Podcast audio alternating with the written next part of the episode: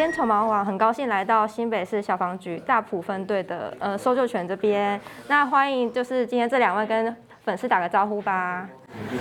Hello，大家好，我是新北市政府消防局大埔分队小队长李国志。那目前我在这边是负责呃犬队方面的整体的业务，呃，我也是领犬员，我也平常也有在做搜救犬的训练工作。呃，大家好，我是新北市政府消防局的林犬员，我叫罗浩浩。两位好，那我想问一下，目前大埔分队的搜救犬有几只？这边有配置十只的搜救犬，然后从大型、中型、小型犬都有。然后我们大部分使用的犬种呢，从德国狼犬啊，然后比利时狼犬，然后还有拉布拉多和捷克罗素四种犬种。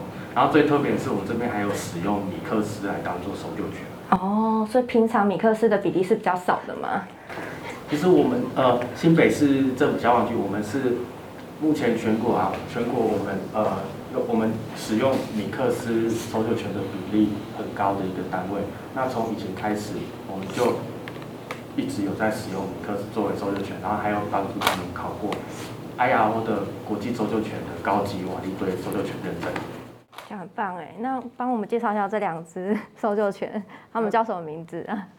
啊，那这两只呢是算是我们的新力军，啊，浩克，啊，他是浩克，妹，阿妹，他是妹阿妹。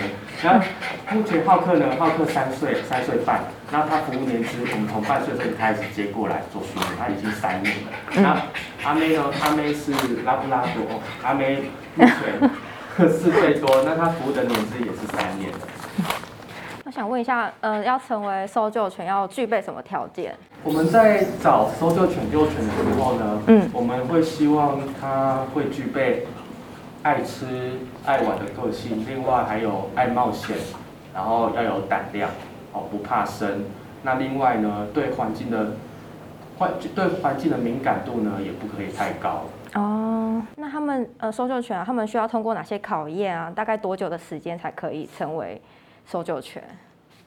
那像现现行的制度的话，我们参加的都是国际的、国际通用的 ILO 认证标准。那在他们标准里面呢，目前在国国内呢办呃举办平均呢是规划是一年，一年要办一次。那在考试的规定是，至少我们在这个期程里面，我们如果快一点的话，搜救犬大概要考最快也要考四次，它才能达到高级。所以到高级搜救犬大概会是四岁或五岁之后。那这样，嗯、呃，那浩克很年轻的就可以考上。浩克目前，呃，浩克已经达到中级的搜救犬水准。嗯，蛮厉害的。那什么情况下你们会需要出动搜救犬去帮忙？大概是什么的情况下？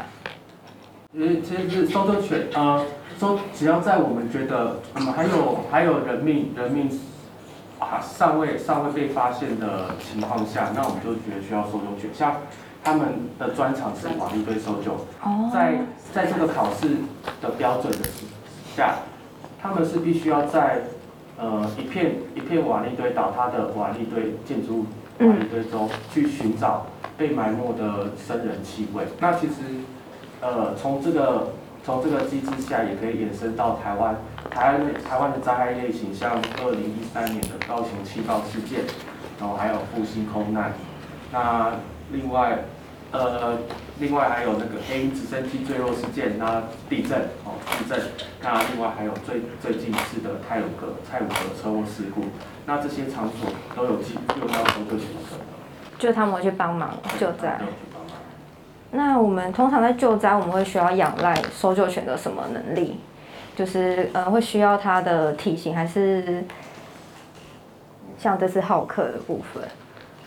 呃，像搜救犬呢，像他们，他们其实最厉害的是嗅嗅觉的部分。嗯那当然，当然，在我们在现场的时候，我们会评估现场的环境啊，去选择适合作业的犬。只是每每他们每一只搜救犬，他们其实个性还有他们的特性优点都不太一样。像我们现在正好可以看到有一只体型小型的搜救犬，那它本身的敏捷能力就已经不错，但加上体型小，所以在在这次呢，这次的零四零的事故中，它可以在狭小的狭小的隧道哦，还有那个穿梭穿梭再去执行作业，然后运用他们的最灵敏的器官就是嗅觉去找寻。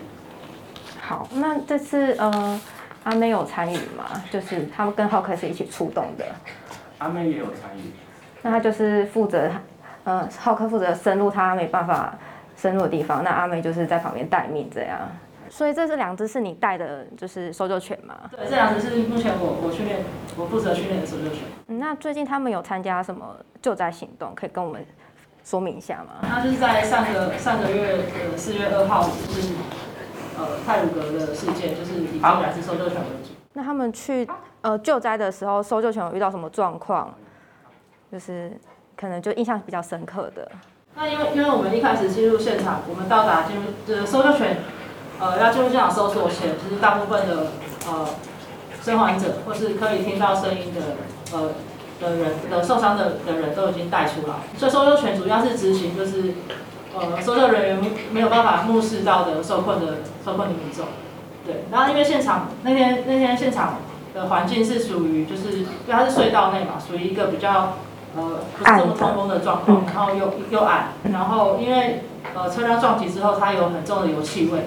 然后因为有很多的呃受伤的人，甚至就是有呃断肢，所以血腥味也很重，对，所以气味算是非常复杂。然后车体因为车体都破碎了，所以环境会比较多比较利的铁片跟就是车体破碎的车体破碎的状况。那环境就是属于一个又暗，然后气味复杂，然后相相对就是他们行进的路线是是比较危险的状态，对。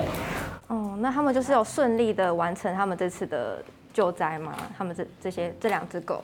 呃，对，应该是说对对我们整体的作业来说，他们就是帮我们确认里面到底有没有生还者。那以他们两个当天的状况，呃，阿妹是在在针对第六节车厢的周遭做搜索。对，第一梯次进去的时候，浩克就是我们要在结束前做的一个做的一个地毯式的搜索，就是他是负责就是比较仔细的嘛。对对。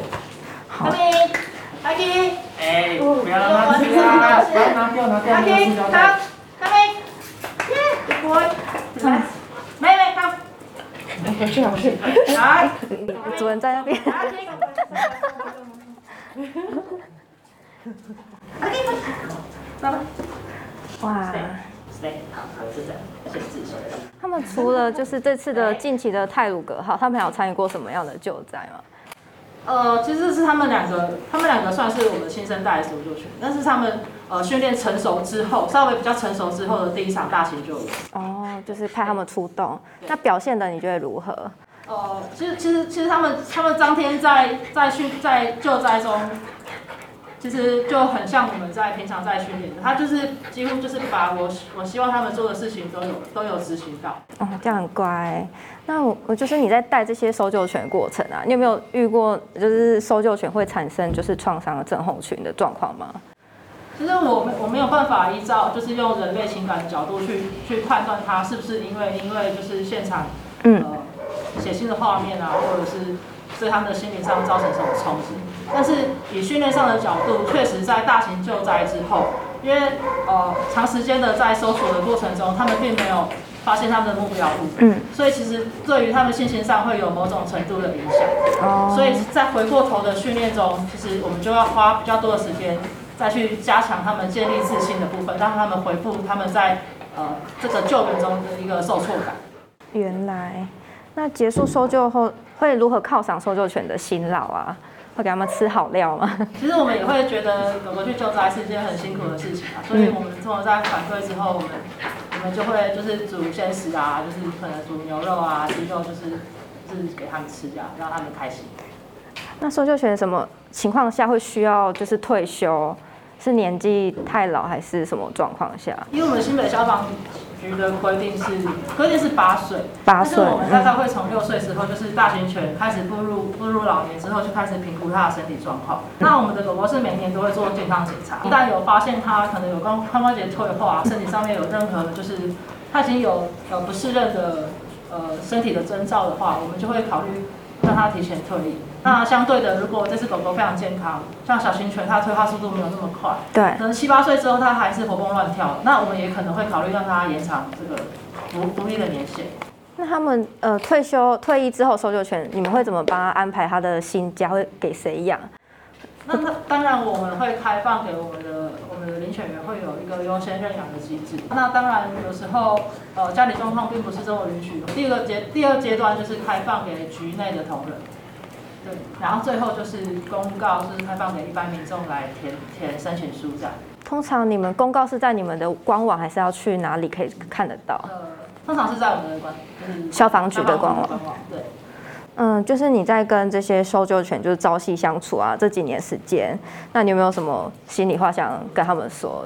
就是因为他们其实他们就是很像很像小朋友，他们其实就是很很天真，他们并不知道什么是工作，哦，oh. 所以他们他们去执行这样动这样这样事情，他们去找人这样事情，对人来说或许它是一个工作，可是对于他们来说，嗯、他们是真的是乐在其中，他们是享受享受找到人之后。获得的成就感，嗯，因为我们平常训练就是，就是他们找到人之后会给他们，呃，他们喜欢的东西，渐渐的，渐渐的，实际上就像就像人一样，就是他们在这个过程中会获得成就感，对，所以他们是依靠这个，他们是借由这个喜爱人类跟喜爱这个这个游戏的过程去找的，所以其实他们有时候不知道不知道那，对，狗狗的痛感神经没有人人类发达。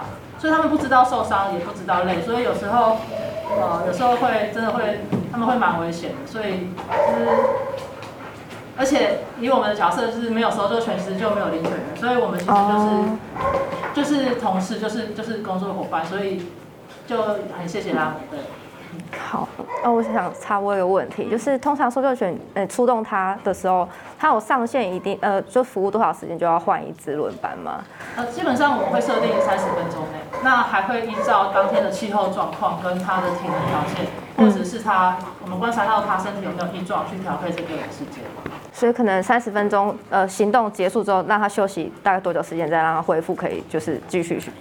继续。其实也是要依照小狗的状况，但是通常我们会给他们的休息时间会会是他工作时间的两倍以上，就是比如说他他他工作三十分钟，我们才会让他休息一个小时，哦，这样才会考虑再让这只狗去看他的状况，这样。